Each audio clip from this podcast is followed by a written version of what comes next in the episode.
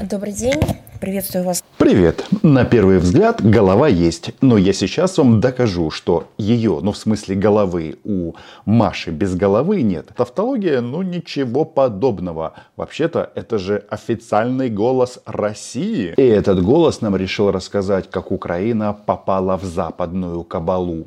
Хотел бы напомнить, что военные объекты на Украине – это законная цель а, наших вооруженных сил. Заявление очень смелое. Мы его слышим не впервой, но оно имеет некоторые особенности.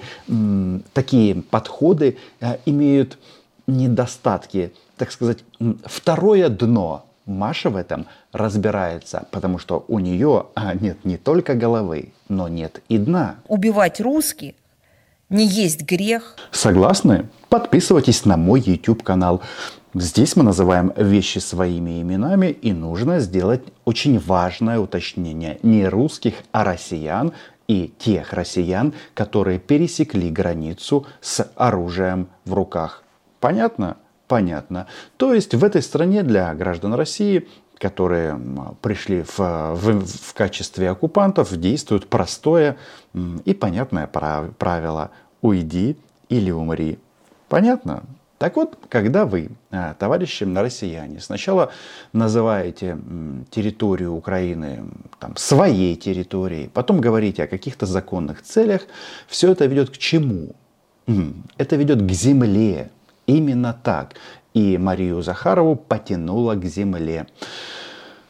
Пока еще не в том смысле, как на российских оккупантов, потому что их-то тянет к земле, ну далеко не всех на минус 2 метра. Тут как повезет, частенько руки-ноги тягает потом по посадкам. Ну, об этом мы много-много говорили. Ну вот, смотрите, сначала эти товарищи заявляют, что на территории Украины объекты это законная цель, а после этого что происходит? Вот, как нам стало известно, некоторым родственникам российских военнопленных стали поступать звонки от неизвестных лиц на Украине. Они требуют от них совершения диверсионных, террористических актов на территории России, а в случае отказа угрожают расправой над нашими военнослужащими, которые находятся в плену. Почему я говорю, что Маша без головы? Потому что у нее тут все смешалось. Понимаете, это какой-то, это не, не винегрет. Сначала вроде как был винегрет в голове, а потом они этот винегрет положили в миксер и включили. Ну, ты угрожаешь нам э, смертью, оккупацией Украины, а потом жалуешься, что появляются российские военнопленные. Кстати, для российских военнопленных э, есть прекрасная программа. Она таки называется «Хочу жить». Есть вот официальная информация, как сдаться в плен, что э, получит российский гражданин в украинском плену. Есть даже информация, как его будут кормить. Украинцы считают, что борща им э, не насыпать. Потому что нельзя было делиться борщом. Ну нельзя. Он должен был принадлежать только кому-то одному. Вот только кому-то одному, какой-то, какому-то одному народу, одной национальности. А так, чтобы он был общий. Но мы вернемся к главной теме сегодняшнего выпуска. Конечно же, это земля. Да, в прямом смысле. Земля а, от дискуссий на тему украинской земли даже, даже немножко Владимир Путин в шоке от того, а, каких а, гитлеренышей, ну или путинистов он воспитал.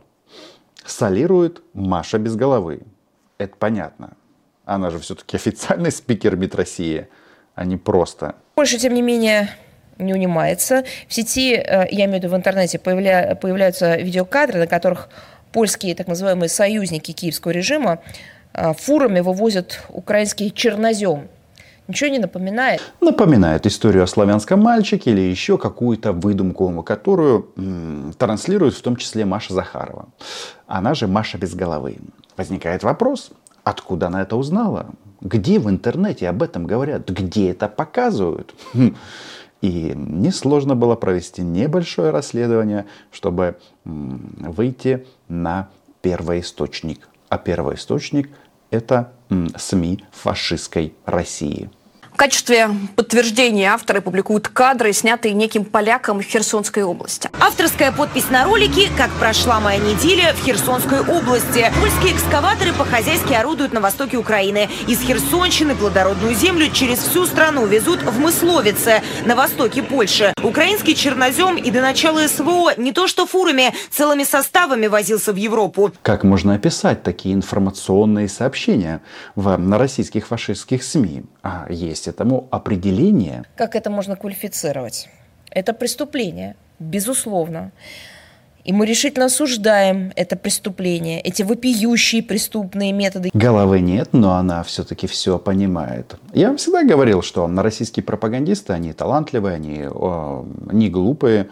А, да, они интеллектуалы, но при этом а, стопроцентные убежденные расисто-нацисты. В принципе, чтобы это как-то вот суммировать это определение, мы здесь тоже на этом а, специализируемся, выработки правильных определений, их можно назвать так. Руссо-нацисто или руссо-фашисто. Наверное, здесь а, это будет достаточно точно. А если уже говорить о земле, то что-то мне подсказывает, что многие граждане Российской Федерации, которые роют под угледаром сейчас норы, и туда прилетают украинские гранаты, зажигательные, осколочные, разные, и делают дырки в их головах, им украинская земелька уже не настолько мила.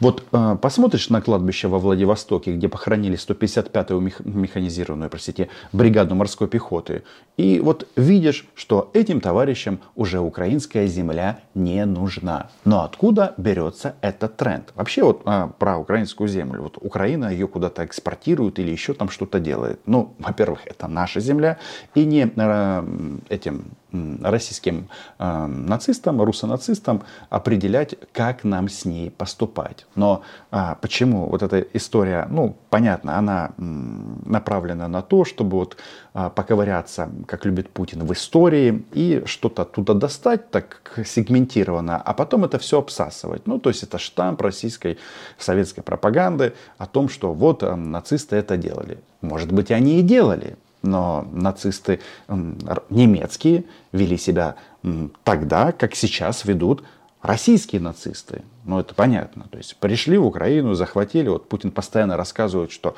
у нас рекордный урожай зерна, потому что мы ограбили Украину, украли зерно в Херсонской и Запорожской области, пока еще оккупированной. Но, ребятки, долго так не будет. И вот с этой землей произошло следующее. Почему я говорю, что офигел даже Путин? Меня зовут Лев Кравченко, я юноармеец. Прошел ребрендинг, и теперь именно так называется организация Гитлер-Югент ну или Путин-Югент.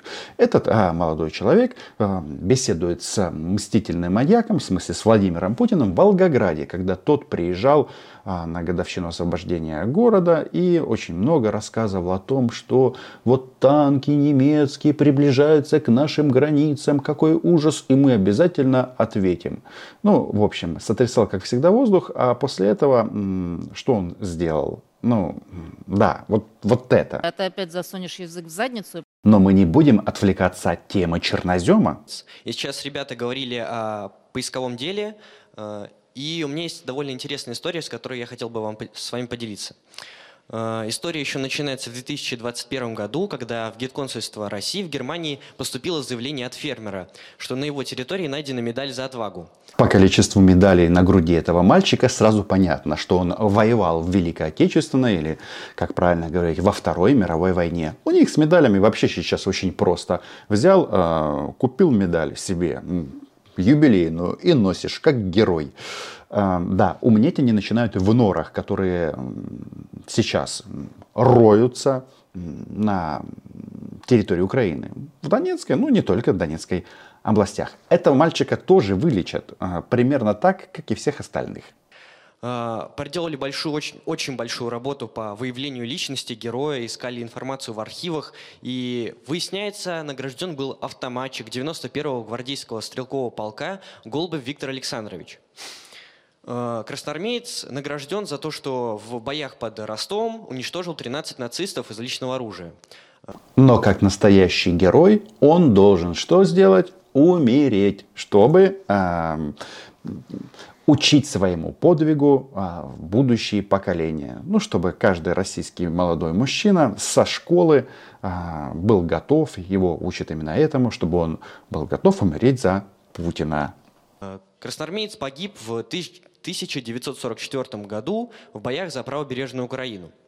Э, мы все проверяли, э, и, конечно, мог он передать свою награду другу, а тот ее должен был передать родственникам, но, скорее всего, дело в другом. Э, как мы узнали, Украина продавала свой плодородный слой, э, как нацисты делали в Великую Отечественную войну. Да, нацисты в Великую Отечественную войну приходили и покупали. Да, если кто-то продавал, значит, кто-то и покупал.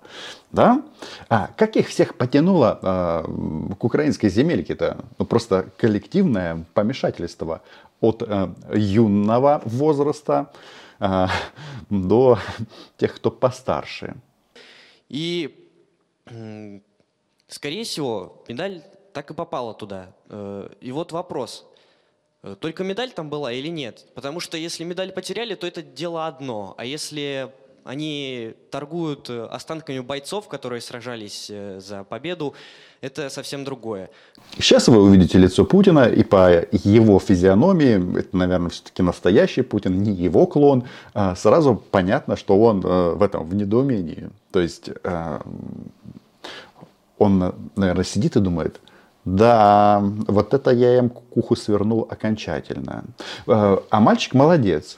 Ему болит о том, что вот где-то 70 лет назад, 80 лет назад, где-то что-то происходило, и вот теперь Украина торгует мощами российских, ну, или советских солдат, будет правильно сказано. Но при этом и этого щенка, и Путина, и Машу без головы, она же Маша Захарова, и вообще российское общество вообще не интересует, сколько а, погибло российских граждан здесь и сейчас в войне против Украины. Кстати, вот в части потерь, почему вряд ли кто-то когда-то узнает, сколько было убито российских солдат. Во-первых, никто их не считает. Ну, у нас пуль на всех хватит. И гранат, да. Но когда закончилась Вторая мировая война, Сталин сказал, что потери Советского Союза 7 миллионов человек. Прошло несколько десятилетий, и уже при Брежневе цифра была 21. И всем пофиг. То есть э, это, это так поразительно, как эти люди, с каким они воодушевлением вспоминают о прошлом, причем выдуманном, но абсолютно равнодушны к тому, что происходит здесь и сейчас. И на это все, на то, что Украина торгует мощами, что сказал мстительный маньяк. Конечно, знаете, историю вы рассказали удивительную. Я из этого на что хотел бы обратить внимание сразу же. Я не знаю, как там. Да, дед в шоке. Мы тоже. А права кто? Маша без головы. Убивать русских не есть грех. Подписывайтесь на мой YouTube канал. Лайки, коментарі. Україна була, є і буде. Спроба скоштувати української земельки, вона цікава, але вона небезпечна для життя. І вже десятки тисяч російських молодих чоловіків про це м, дізнались. Вони стали хорошими росіянами. До зустрічі!